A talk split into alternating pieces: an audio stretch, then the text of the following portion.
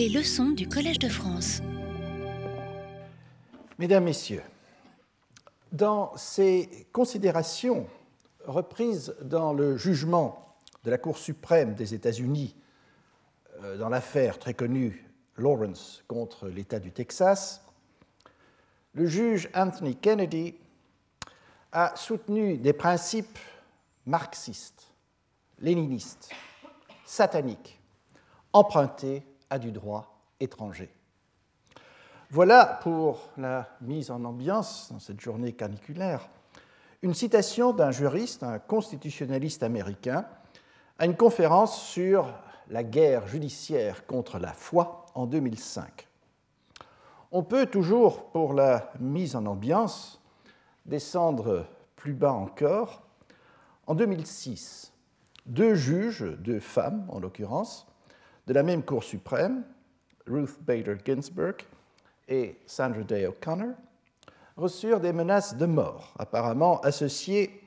à leur référence au droit étranger. La citation suivante, que je traduis ici également de l'américain, figure dans un article de très sérieux historien du droit, David Sipe, consacré au débat sur le recours à des droits étrangers dans la jurisprudence aux États-Unis. Il s'agit d'un texte affiché sur un site en ligne des réseaux dits sociaux. Je cite en français. Ok, les commandos. Voici votre première mission patriotique. Elle est facile. Les juges de la Cour suprême, Ginsburg et O'Connor, ont déclaré publiquement qu'elles utilisent des décisions et droits étrangers lorsqu'elles ont à juger des litiges américains. Voilà une immense menace pour notre République et liberté constitutionnelle. Si vous êtes à la mesure de ce que vous prétendez, et pas des patriotes en pantoufles, la traduction pour armchair patriots, ces deux juges ne survivront pas une semaine de plus. Alors de tels propos, tout odieux qu'ils soient, ne peuvent être sous-estimés.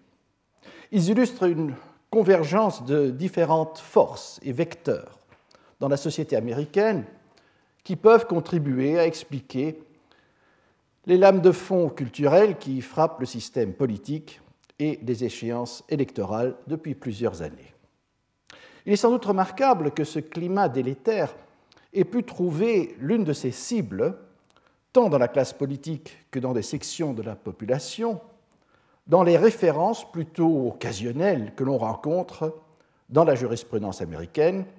à des principes ou jugements étrangers. Le débat s'est en tout cas propagé comme un feu de paille, ayant ainsi généré une littérature importante, et heureusement parfois sérieuse, sur la place du droit étranger que du droit international dans les raisonnements des juges américains. La discipline du droit comparé a été ainsi poussée, malgré elle, à l'avant-plan d'un débat scientifique sur arrière-fond de polémiques atteignant parfois, comme l'indiquent les citations évoquées, une brutalité inouïe dans la rhétorique de différents registres d'argumentation. Ainsi, toujours aux États-Unis, des propositions de loi ont été introduites visant à destituer des juges qui se seraient hasardés à se référer dans leur jugement à du droit étranger. De tels usages sont parfois assimilés, sans trop de nuances, à la discipline même du droit comparé. En Europe, sans qu'il soit question d'une telle polémique, le débat américain a néanmoins soulevé la question de mieux appréhender la pratique du recours, tant à des droits nationaux étrangers, tantôt aux droits comparés dans la pratique judiciaire. La question a inspiré de nombreuses études, souvent de très bon niveau, et je me permettrai de me référer à quelques-unes. Dans le cadre de l'Union européenne, la question se pose en termes spécifiques. Lorsque les cours de l'Union se réfèrent aux droits nationaux des États membres, il ne s'agit pas évidemment de droits étrangers au sens propre. Au contraire, dans la mesure où les principes généraux communs aux États membres, voire les traditions constitutionnelles communes aux États membres, ces principes constituent des autorités que devront appliquer les juridictions de l'Union européenne. Ainsi, lorsque la Cour de justice de l'Union européenne se réfère aux droits nationaux des États membres, ce recours ne consiste pas en un raisonnement fondé sur des droits étrangers. De même,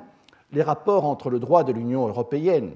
et la Convention européenne des droits de l'homme impliquent, en vertu du droit primaire de l'Union même, que les juridictions de l'Union prendront en compte la Convention et la jurisprudence qui en précise la portée. Notons au passage, et ce sera, je vous le promets, ma dernière allusion aujourd'hui à la polémique américaine que j'ai déjà évoquée, notons au passage que l'objection soulevée dans un article paru en 2005 dans le Harvard Journal of Law and Public Policy par deux professeurs américains de droit, Robert Delahunt et John Yoo, qui furent tous deux également attachés au département fédéral de la justice et qui contribuèrent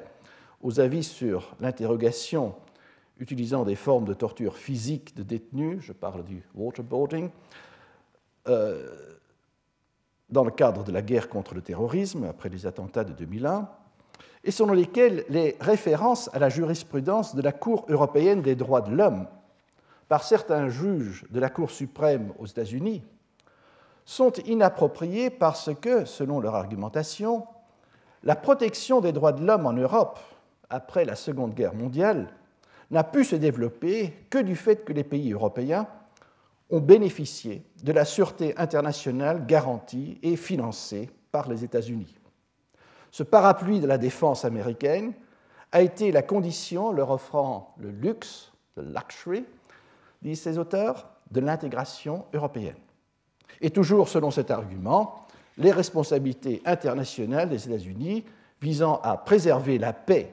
impliquent que le pays ne peut se permettre de s'inspirer des valeurs constitutionnelles euh, européennes.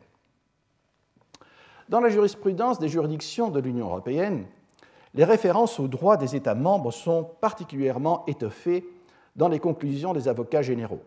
dont la tâche est en partie d'informer la Cour sur l'état du droit national dans les États membres afin de déterminer dans quelle mesure il est possible de dégager des tendances communes ou en quoi consistent les divergences.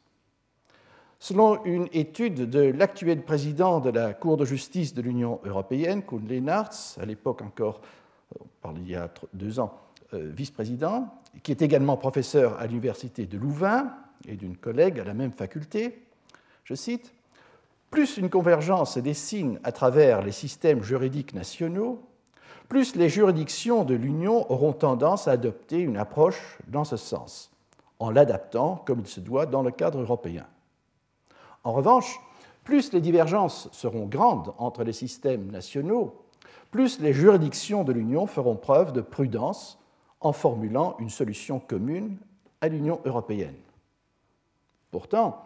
l'existence de telles divergences n'empêche pas que les juridictions de l'Union puissent adopter une solution reconnue dans une partie limitée seulement des États membres. Il s'agit au fond d'une approche fonctionnelle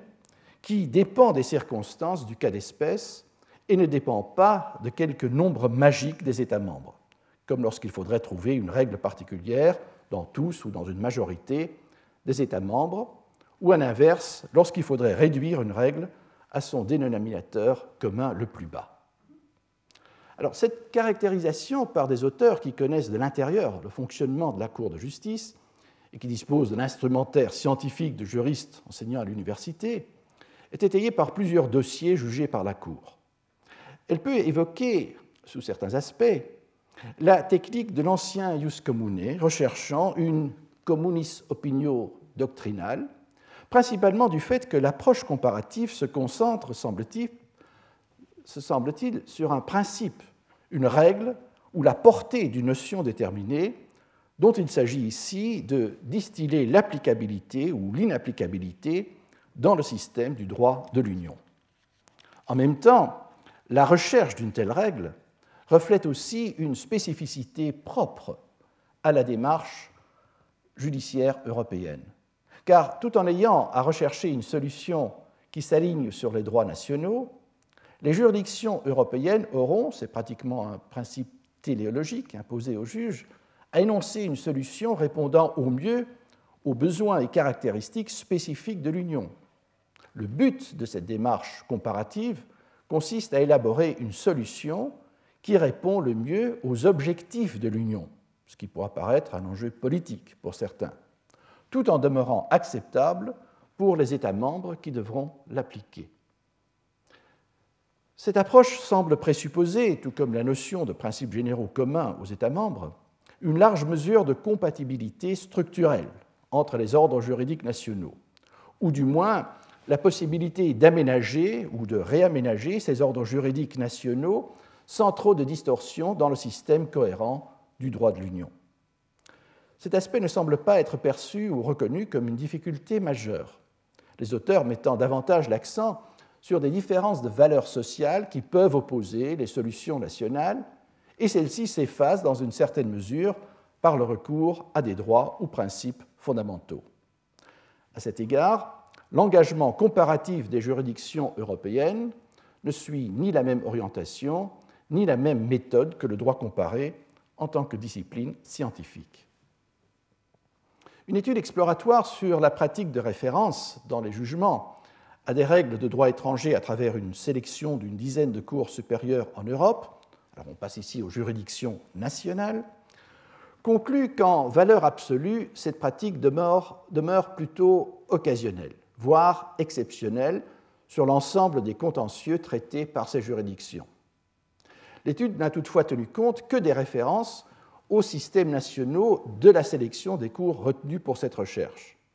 Ainsi, par exemple, l'usage relativement fréquent de références par les juridictions anglaises à des autres systèmes de common law en dehors de l'Europe, Canada, Australie, Nouvelle-Zélande et dans une moindre mesure États-Unis et Afrique du Sud,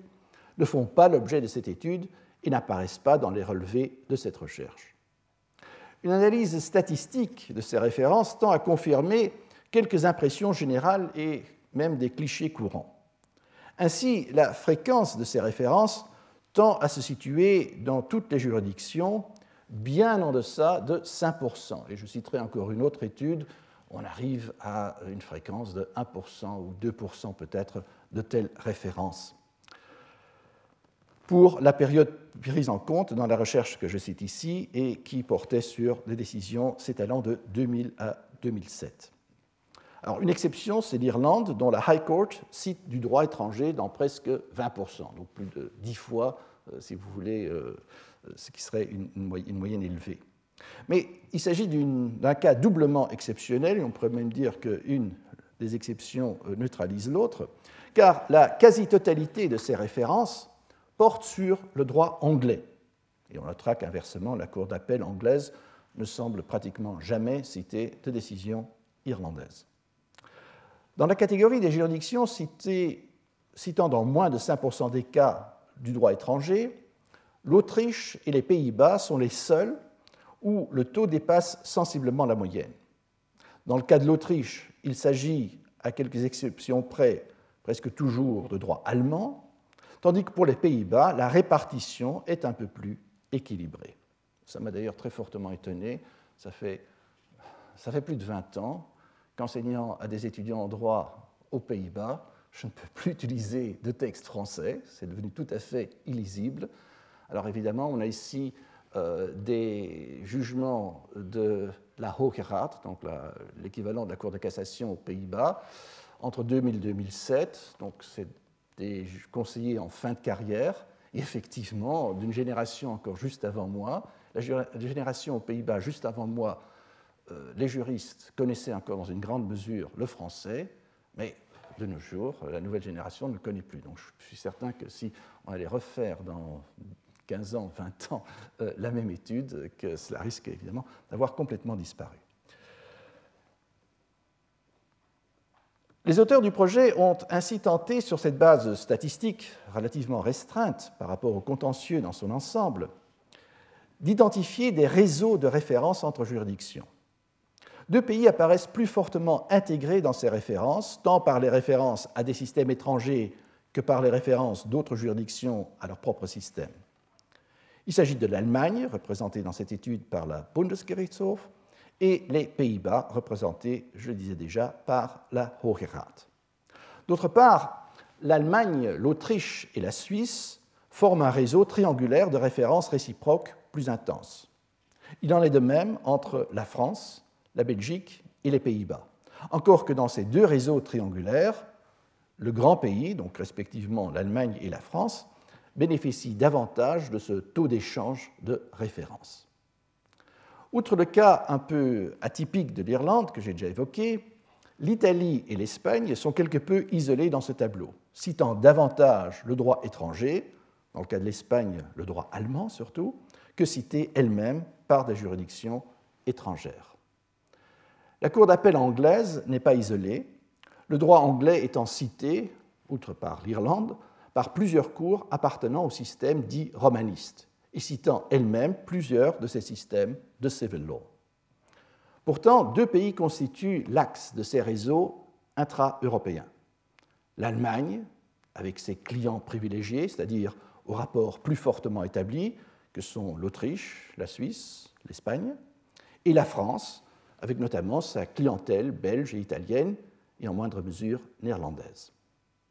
L'image globale fait apparaître trois petits pays, les Pays-Bas, la Belgique et la Suisse, à la tête des juridictions qui citent plus qu'occasionnellement une palette de droits étrangers, tandis que trois grands pays, l'Angleterre, la France et l'Allemagne, sont ceux dont le droit est le plus fréquemment cité par des juridictions étrangères. Ces indicateurs quantitatifs n'ont évidemment qu'une valeur toute indicative. Ils ne concernent que des références explicites dans les jugements alors que pour certaines juridictions, il est suggéré qu'une démarche ou réflexion comparative demeure inexprimée dans la décision. Dans certaines juridictions, à l'instar de ce que l'on vient de voir pour la Cour de justice de l'Union européenne, un avocat général développe plus en détail des considérations comparatives dans ses conclusions. Des recherches supplémentaires devraient permettre à l'avenir d'estimer si la pratique de référence au droit étranger dans les jugements évolue dans le temps. Elle devrait également permettre d'estimer dans quelle mesure les droits étrangers non européens sont cités, mais l'extension devrait également porter sur les pays européens scandinaves et les pays de l'Est, que cette étude exploratoire n'a pas intégré. Surtout, ces indicateurs quantitatifs doivent être complémentés par des études qualitatives, s'intéressant notamment aux matières concernées par ces références et aux modalités des références aux droits étrangers. L'hypothèse actuelle est que, quelque peu comme en aval du travail comparatif aux juridictions de l'Union européenne, la plupart de ces démarches comparatives se concentrent sur la recherche d'une règle positive de droit, énoncée sous forme législative ou d'un principe établi par voie jurisprudentielle, dont l'applicabilité ou l'inapplicabilité doit ensuite être déterminée pour le jus fori, c'est-à-dire de la juridiction à la recherche d'une règle. Dans l'ensemble, les références à des droits étrangers dans les jugements est trop concis pour permettre de véritables raisonnements comparatifs. L'une des critiques émises à cette pratique considère que, dans la toute grande majorité des cas, la démarche ne reflète qu'une approche fonctionnaliste plutôt élémentaire. Le juriste et comparatiste anglais Jeffrey Samuel, qui connaît bien le droit français, estime que l'approche structurelle soit parce qu'elle serait trop lourde à appliquer dans le format prédéterminé d'une décision judiciaire, soit parce qu'elle n'aurait plus la cote dans la méthode de droit comparé, est trop souvent ignorée aux dépens d'un véritable entendement de l'agencement du raisonnement dans les différents systèmes juridiques. Il offre l'exemple, que je reprends ici, du cas d'une pièce de joaillerie médiévale découverte par un particulier armé de son détecteur à métaux dans un parc public, un procédé apparemment interdit par la réglementation locale. La Cour d'appel jugea dans une telle affaire que l'autorité locale, qui était propriétaire et gestionnaire du parc, pouvait faire valoir le meilleur droit sur la pièce que son inventeur. Le juge observa que le droit anglais de propriété et possession, à l'encontre du droit romain, n'est pas un système consistant à reconnaître un droit absolu, mais bien un droit prioritaire. Notez au passage la difficulté d'exprimer en français ce passage du jugement anglais, dont le passage clé est English law is not a system of identifying absolute entitlement, but of priority of entitlement. Entitlement, couramment traduit comme droit, ainsi que je viens de le faire, évoque déjà un autre mode de raisonnement, selon des catégories différentes. En tant qu'historien du droit, je préférais parler de titre, mais en utilisant le mot titre dans le sens qu'il était dans l'ancien droit et dans la tradition du jus commune de la fin du Moyen Âge,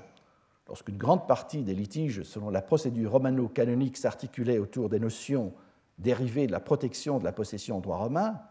et contrairement à ce que suggérait le juge anglais dans ces cas de possession contestée, et à l'époque, la notion de possession s'étendait au-delà des biens corporels à une multitude infinie d'objets incorporels, la procédure consistait essentiellement à accorder la protection à la partie pouvant faire valoir le meilleur titre sur l'objet contesté. Le terme juridique titre a quelque peu en partie perdu ce sens en droit contemporain, mais la structure des anciens droits continentaux en matière de droit réel était largement fondée sur la notion de saisine, qui était essentiellement relative. Plusieurs saisines étant possibles sur un même bien, un litige devait aboutir à déterminer laquelle des parties au procès avait, par rapport aux autres, et uniquement dans le cadre du procès, la meilleure saisine. La perception du droit romain par le juge anglais dans le cas du bracelet médiéval portait ainsi davantage sur une perception de catégories d'origine romaine telles qu'elles avaient été comprises et figées dans les systèmes continentaux dits romanistes à une époque plus récente. Mais sans effectuer ce retour historique, Samuel constate qu'en fait, la question de propriété, qui serait centrale devant une juridiction continentale où la relation entre une personne et le bien, le jus in rem, est déterminante, ne l'était pas dans cette cause où l'action intentée par l'autorité locale contre la partie qui avait découvert le bracelet était fondée sur la responsabilité civile, et en particulier le tort of conversion, une catégorie de responsabilité civile consistant en une forme de détournement. Conversion est en effet l'usage illicite de biens impliquant une négation du droit du propriétaire sur ce bien ou d'une prétention d'un droit sur le bien incompatible avec le droit du propriétaire. Une, conversion peut ainsi prendre différentes formes, un détournement au sens strict ou une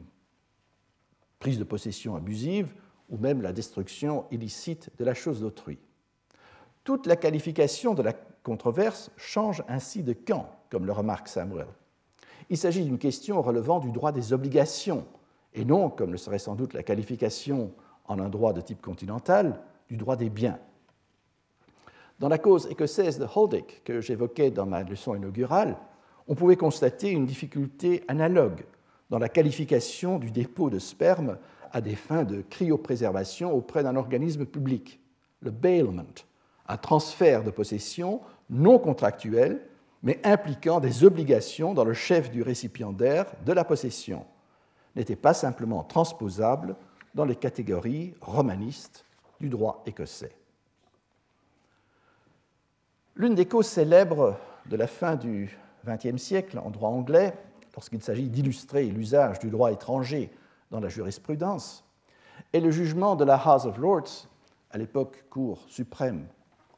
d'appel dans l'affaire White contre Jones en 1995. Un solicitor avait tardé à procéder à la révocation du testament de son client âgé et à établir un nouveau testament selon ses instructions. Le client décéda avant que le Nouveau Testament n'ait été finalisé. De sorte que les deux filles du Découillus principal légataire dans le Second Testament non finalisé, était exclu de la succession en vertu du Premier Testament resté en vigueur. Les filles intentèrent une action en négligence contre le solicitor de leur père. Par une courte majorité, la House of Lords décida de faire droit à cette action, permettant ainsi aux filles de recouvrer du solicitor les montants des legs que qui leur eussent été accordés en vertu des instructions pour le Second Testament. Alors, parmi les opinions des juges de la majorité, c'est principalement celle de Lord Gough qui a retenu l'attention pour ses références au droit étranger. L'obstacle principal auquel se heurtaient les demanderesses était qu'en droit anglais des contrats, deux principes fondamentaux et plutôt strictement appliqués dans la common law empêchaient leur action. D'une part, le principe de l'effet relatif des contrats, il n'y avait aucun lien contractuel entre le solicitor et les légataires, et son corollaire en droit anglais de l'absence de protection à l'égard de tiers bénéficiaires. D'autre part, l'exigence en common law pour toute convention synalagmatique simple, c'est-à-dire non notifiée par un acte formel, de comprendre une contrepartie comme élément essentiel nécessaire à la validité du contrat, ce qu'on appelle en anglais la consideration. Les légataires en attente n'avaient évidemment promis ou fourni aucune contrepartie au solicitor, n'ayant même pas été engagés en une relation contractuelle avec le conseil de leur père. La voie d'une action fondée sur un lien contractuel leur était par conséquent fermée. La voie d'une action en responsabilité civile était également difficile à concevoir. Pouvait-on établir une obligation de diligence de la part du solicitor à l'égard des bénéficiaires mentionnés dans les instructions d'un testateur? Même dans l'affirmative, une telle obligation pouvait-elle engager la responsabilité du solicitor pour une omission, comme dans le cas d'espèce, plutôt qu'un acte positif? Et une telle responsabilité pouvait-elle être envisagée pour ce qui paraissait aux bénéficiaires déçus comme un préjudice exclusivement pécuniaire. Pouvait-on d'ailleurs parler d'un préjudice ou s'agissait-il plutôt d'une perte d'expectative, encore un terme mieux connu sur le continent sous l'ancien droit qu'en droit contemporain. Et une telle perte ou préjudice pouvait-elle être recouvrable? Le recours au droit étranger dans les considérations du jugement de Lord Gough s'articule en deux volets. Dans le premier, assez conventionnel dans le genre, il cite brièvement des décisions judiciaires de pays de common law du Commonwealth, la Nouvelle-Zélande, le Canada, l'Australie, ou influencés par le common law, les États-Unis,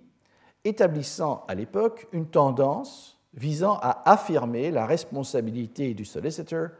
à l'égard de tiers bénéficiaires.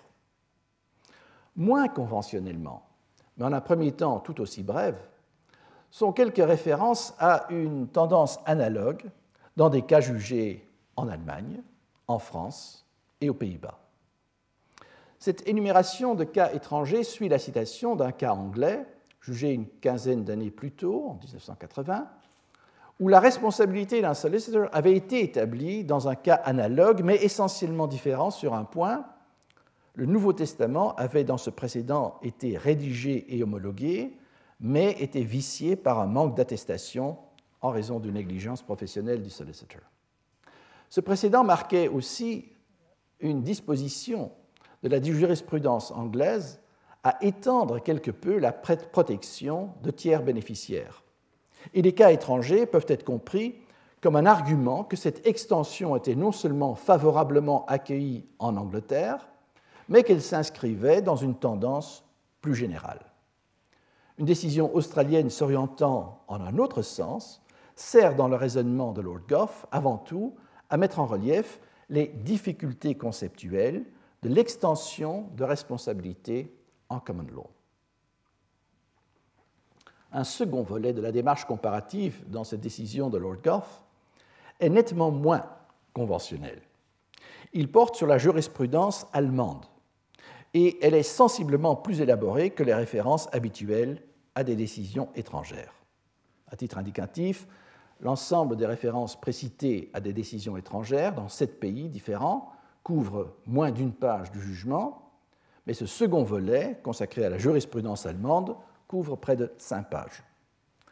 Dans ce volet allemand, le juge entend démontrer que dans d'autres systèmes, les principes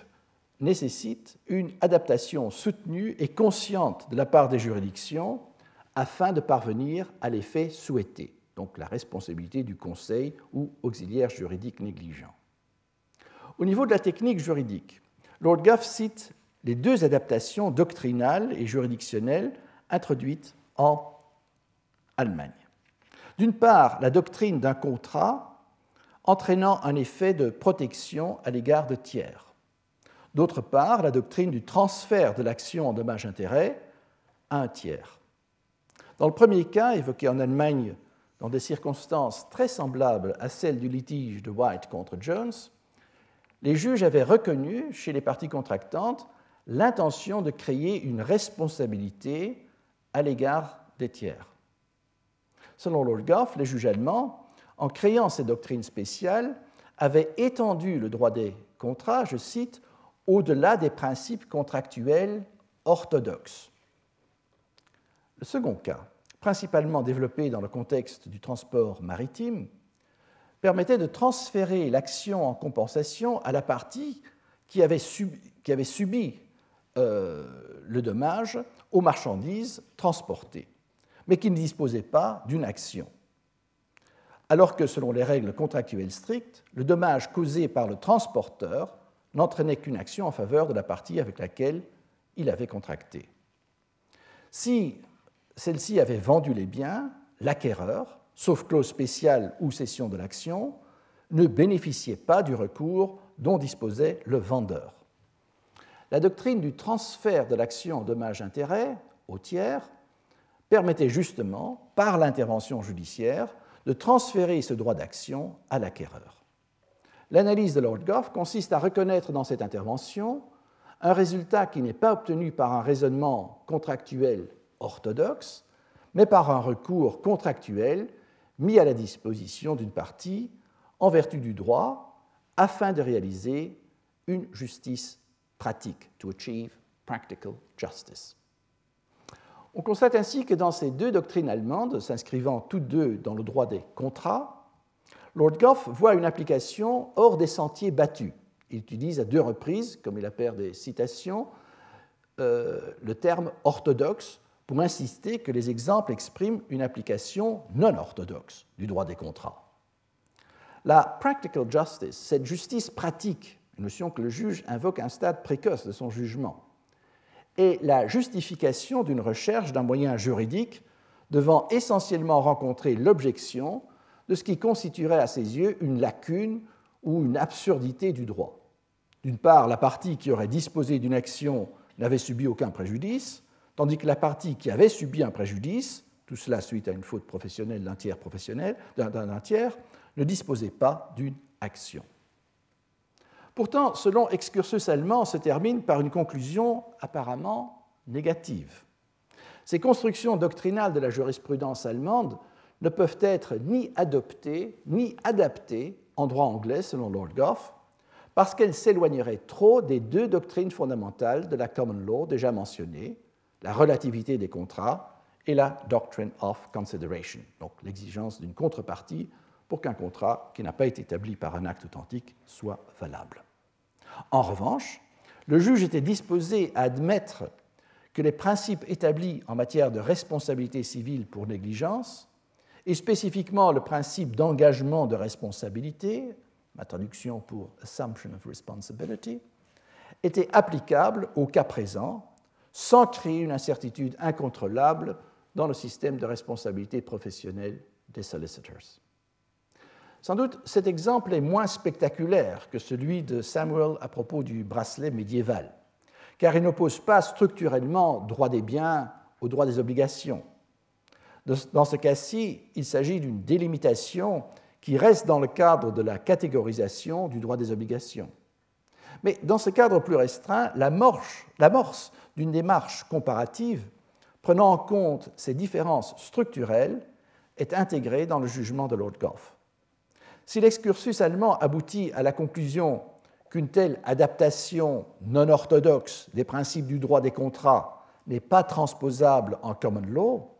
il sert néanmoins à démontrer qu'un même souci de justice pratique a conduit les juges allemands à ajuster des principes établis dans la catégorie juridique qui leur servait de référence. À cet égard, il est possible de reconnaître une certaine analogie dans la démarche entreprise par la House of Lords dans la catégorie de responsabilité civile selon la common law. Lord Goff insiste sur le devoir de trouver une solution à une injustice dans le cadre même de la common law. Je cite Voilà l'injustice les juges dans notre pays doivent prendre en compte, en reconnaissant que des cas comme celui-ci requièrent un moyen de droit approprié et que la common law n'est pas à tel point stérile qu'elle ne serait en mesure de fournir un tel moyen lorsque cela s'avère nécessaire. Fin de citation. Historiquement, bien sûr, sous le régime des anciennes forms of action, la common law a fait preuve d'une telle stérilité ou inflexibilité, ce qui fut un facteur déterminant dans le développement du droit selon equity. Ainsi, quoique le raisonnement visant à assurer la justice pratique s'articule entièrement dans le cadre de la common law, l'idée d'un remedy, en l'occurrence une action fondée sur des considérations d'équité, venant complémenter la common law sans en abroger ou modifier des éléments, s'inscrit dans une tradition historique du droit anglais. Dans ce cas-ci, le recours plus élaboré au droit allemand, exceptionnellement élaboré en, comparaison avec les références habituelles dans des décisions judiciaires, mais tout de même sensiblement moins élaboré que dans les ouvrages de doctrine, était pratiquement facilité par la disponibilité de publications doctrinales en langue anglaise sur ces doctrines et jurisprudences allemandes, grâce aux travaux de comparatistes, en l'occurrence des professeurs Marquesilis et Lorenz. Et ce constat permet de souligner combien, sauf dans le cas exceptionnel d'une juridiction disposant de sa propre unité de recherche en droit comparé, comme c'est le cas de la direction de la recherche et de la documentation des cours de justice de l'Union européenne, l'usage quelque peu plus fouillé du droit comparé dans la pratique judiciaire dépend en grande mesure, outre de l'intérêt personnel des juges, des travaux doctrinaux de droit comparé comme relais le plus souvent indispensable d'un système national à l'autre. Ce constat correspond à la thèse centrale de l'étude de Michael Bobeck sur les références au droit étranger dans la pratique de plusieurs cours suprêmes en Europe. Selon cet auteur, à juste titre très sceptique envers les tendances un peu modieuses invoquant les prétendus dialogues entre cours nationales à travers de telles références, ou la prétendue évolution vers une communauté judiciaire mondialisée, globalized, ne se vérifie pas dans la pratique. L'accroissement des sources juridiques non nationales que les juges ont de plus en plus fréquemment à prendre en compte, droit international, droit de l'Union européenne, jurisprudence de la Cour européenne des droits de l'homme, en plus d'un droit national complexe et s'articulant lui-même dans certains pays à plusieurs échelons de gouvernance, provoque davantage une saturation des ressources judiciaires et prévient ainsi, dans une large mesure, la possibilité de se référer également à d'autres droits nationaux. Les références de ce dernier type sont très peu nombreuses sur l'ensemble du contentieux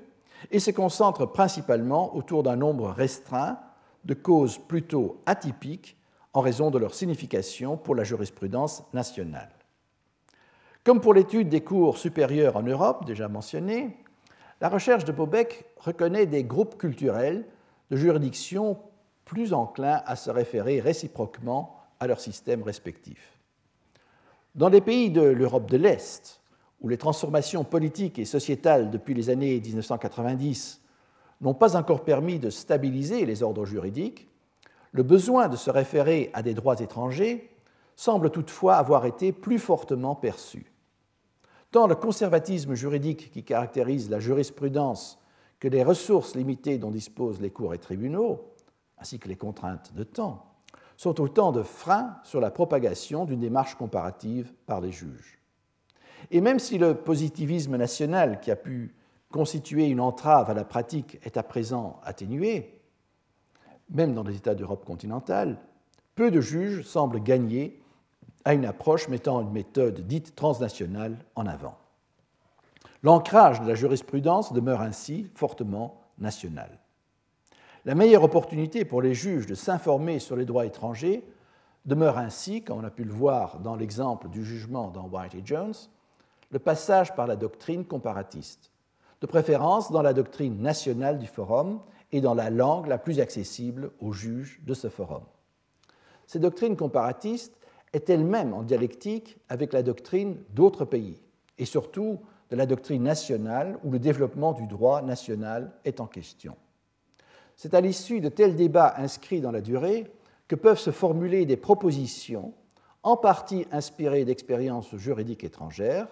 lorsqu'elles peuvent atteindre un degré d'acceptation ou de consensus suffisant dans la communauté juridique nationale.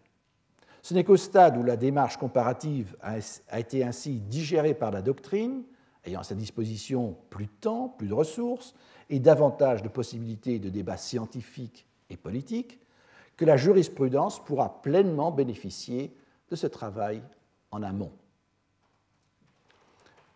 Pourtant, l'une des difficultés de cette approche provient du fait qu'elle tend à faire disparaître l'un des aspects les plus fondamentaux de l'approche comparative. L'objet de parvenir au-delà des règles énoncées par la législation ou dans les sommaires de jurisprudence et de doctrine à une compréhension d'un système étranger selon les, critères propres de ce système dans le cercle de ses professionnels du droit. Tout comme on apprend le droit, dans la grande majorité des cas, que par le biais d'une formation nationale, selon un programme comprenant avant tout des matières agencées selon les sources d'un droit national, cet apprentissage consiste avant tout, en un premier temps, à une faculté de droit, puis en un second temps par la pratique d'une profession juridique, apprendre comment saisir une question en termes de droit, de raisonner sur cette question selon les habitudes et contraintes propres aux professionnels du droit, éventuellement même de manière plus pointue aux professionnels d'un domaine spécialisé du droit, et d'argumenter en faveur d'un intérêt spécifique, toujours selon les habitudes et contraintes propres aux professionnels du droit. Dans le périmètre de ces contraintes professionnelles, on reconnaît un certain jeu, dans la mesure où le juriste pourra se positionner selon des raisonnements et arguments tout à fait conventionnels,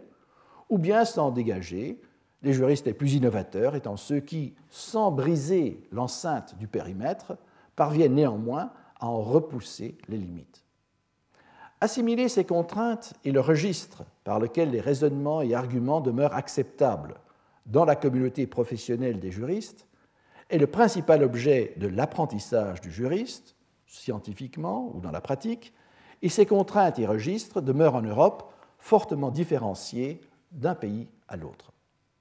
le style même des décisions judiciaires dans les différents pays est significatif et symptomatique à cet égard. Le droit comparé suppose ainsi une assimilation dans un contexte professionnel juridique d'un autre système juridique, en général d'un autre système juridique national que le sien, et la capacité de traduire les raisonnements contradictoires à partir de cet autre système, le système aquo, dans un registre reconnaissable et intelligible pour les juristes du système quem,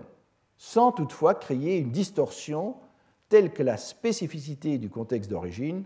ne soit exagérément perdue. La traduction dont il est ici question n'est évidemment pas une traduction uniquement linguistique. C'est d'ailleurs une difficulté grandissante pour le droit comparé. L'apprentissage des langues étrangères, pour ne pas évoquer celui de la langue nationale, tend à devenir en Europe de plus en plus un apprentissage de communication fondé sur des modules élémentaires supposés interchangeables. L'apprentissage d'une langue étrangère comme moyen d'appréhender la culture, qu'on la qualifie de culture populaire ou de culture élitaire ou d'une culture intermédiaire, tend à se perdre. Partant, la capacité d'appréhender les contraintes et conventions gouvernant les raisonnements et arguments d'un milieu juridique, professionnel, national, étranger, par exemple lorsqu'on lit un jugement étranger, en est fortement réduite. On rejoint là les objections formées par, entre autres, Pierre Legrand, à la plupart des théories et approches comparatives qui ignorent largement le contexte et l'impact de la culture et de la mentalité juridique prévalant dans chaque pays. Sans doute, cette critique doit être différenciée, notamment selon les domaines du droit. Dans le droit transnational des affaires, par exemple, il est plus facile de concevoir un cadre de référence commun aux professionnels impliqués. Quant au projet de cadre de référence commun en droit privé, évoqué la semaine dernière, il s'agit davantage d'un cadre de référence qui devrait encore être assimilé selon des critères suffisamment homogènes par les privatistes et autres juristes européens au fil des années et décennies à venir. Il demeure néanmoins une difficulté qui pèse sur le rôle que peut jouer le droit comparé en tant que discipline auxiliaire. Depuis quelques décennies, la discipline est tenaillée par des controverses sur sa finalité et sa méthodologie, qui reflètent en partie les controverses affectant la science du droit en général,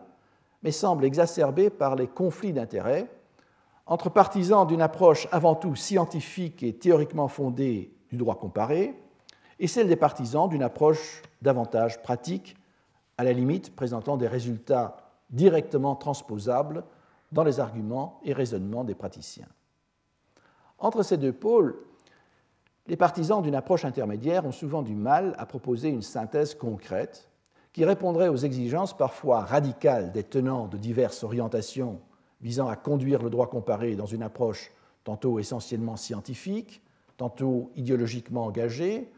tout en accumulant les analyses plus traditionnelles suivant la taxinomie, les sources, institutions, agencements formels et autres instruments de travail souvent critiqués ou décriés par les approches développées au cours des dernières décennies du XXe siècle. Les introductions et manuels de droit comparé parus ces 20 dernières années se détachent des ouvrages de référence encore en usage il y a à peine une génération, notamment par leur insistance sur la méthodologie. La plupart des nouveaux ouvrages de référence ne sont, aux yeux des juristes à la recherche de recettes pratiques ou de résultats prêts à intégrer dans un argumentaire juridique national, tout au plus que des prolégomènes méthodologiques que peu de juristes seulement, soit des scientifiques souhaitant intégrer un brin de droit comparé dans leur analyse d'une thématique de droit national, soit des praticiens à l'affût d'arguments comparatifs, auront le temps de mettre en œuvre pour satisfaire à leurs besoins. Le droit comparé, malgré des avancées dans la formation des juristes, demeure une discipline marginale dans l'ensemble de la doctrine juridique et de la science du droit, et les controverses et exigences d'ordre méthodologique étalées dans les nouveaux manuels risquent d'aliéner encore davantage la discipline,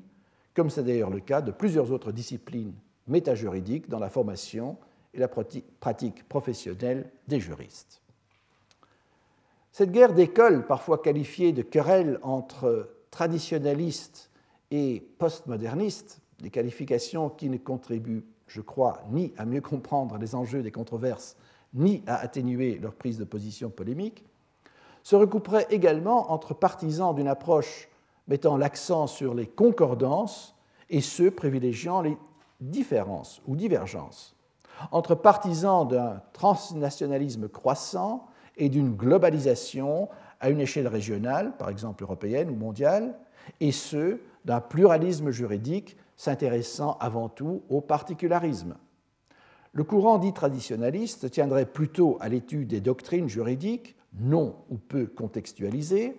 tandis que les courants postmodernistes subordonneraient l'étude de règles, institutions formelles et doctrines juridiques à une contextualisation, laquelle peut être définie en priorité de diverses façons selon les orientations de ces courants. Un contexte qui peut être tantôt défini comme culturel, tantôt comme politique, tantôt encore comme socio-économique. En fin de compte, cette guerre d'école exprime des objections de légitimité les critiques des approches dites postmodernistes leur reprochent de saper la légitimité et l'autonomie d'une pensée spécifiquement juridique qui serait diluée, je paraphrase ici à titre d'exemple le point de vue de Marquesinis et Fetke, entre les mains de philosophes, anthropologues et autres postmodernistes inintelligibles. Cette critique exprime avant tout le souci de ne pas couper le droit comparé des méthodes courantes enseignées dans les facultés de droit et appliquées dans la pratique. Tout au contraire, les auteurs qui sont la cible de ces critiques prétendent fournir par leur contextualisation, qui suppose le recours à d'autres disciplines, notamment comparatives, une légitimité scientifique au droit comparé que celui-ci n'aurait pas en s'adossant trop de sans trop de détachement critique contre les conventions doctrinales juridiques. Ces controverses ne s'atténueront pas à brève échéance.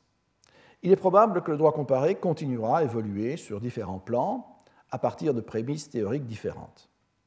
L'éclectisme méthodologique qui s'exprime à travers les nouvelles générations d'ouvrages de référence consacrés à la discipline se retrouvera à travers la littérature juridique. Il est également probable que si aucun des courants critiques de l'approche traditionnelle ne parviennent à s'imposer, en amont de la doctrine, c'est-à-dire principalement dans les grands projets collectifs de recherche dans certaines thèses doctorat, des pans des courants alternatifs se frayeront un chemin et leur accumulation pourra aboutir à s'établir durablement dans la méthodologie plus courante. Le véritable enjeu est toutefois si, dans l'élaboration des législations nationales et des ouvrages de doctrine,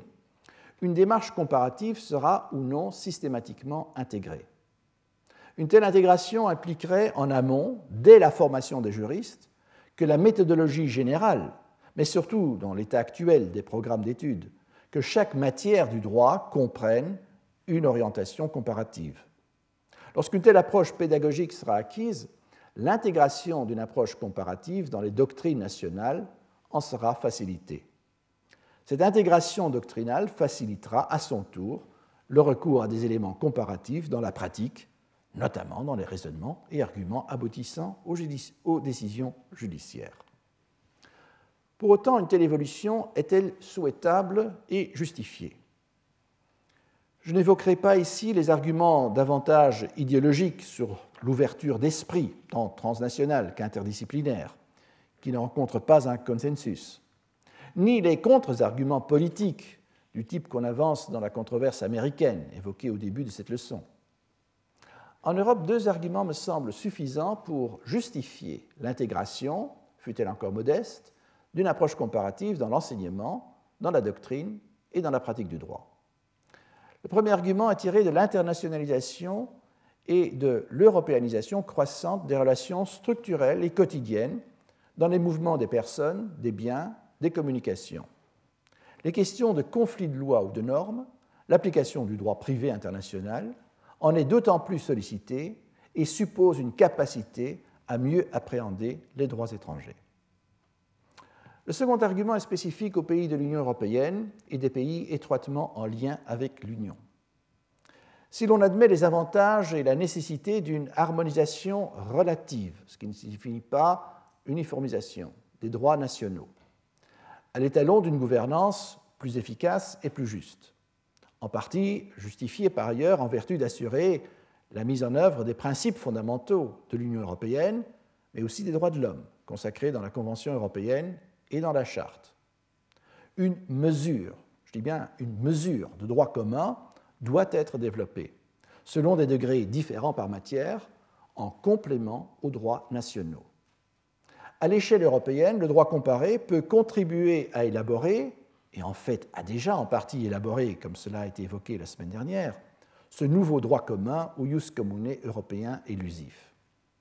Tout d'abord, il y contribue en développant des modes d'interface linguistiques, terminologiques, conceptuels, mais aussi par l'énonciation de principes et de règles entre les droits nationaux.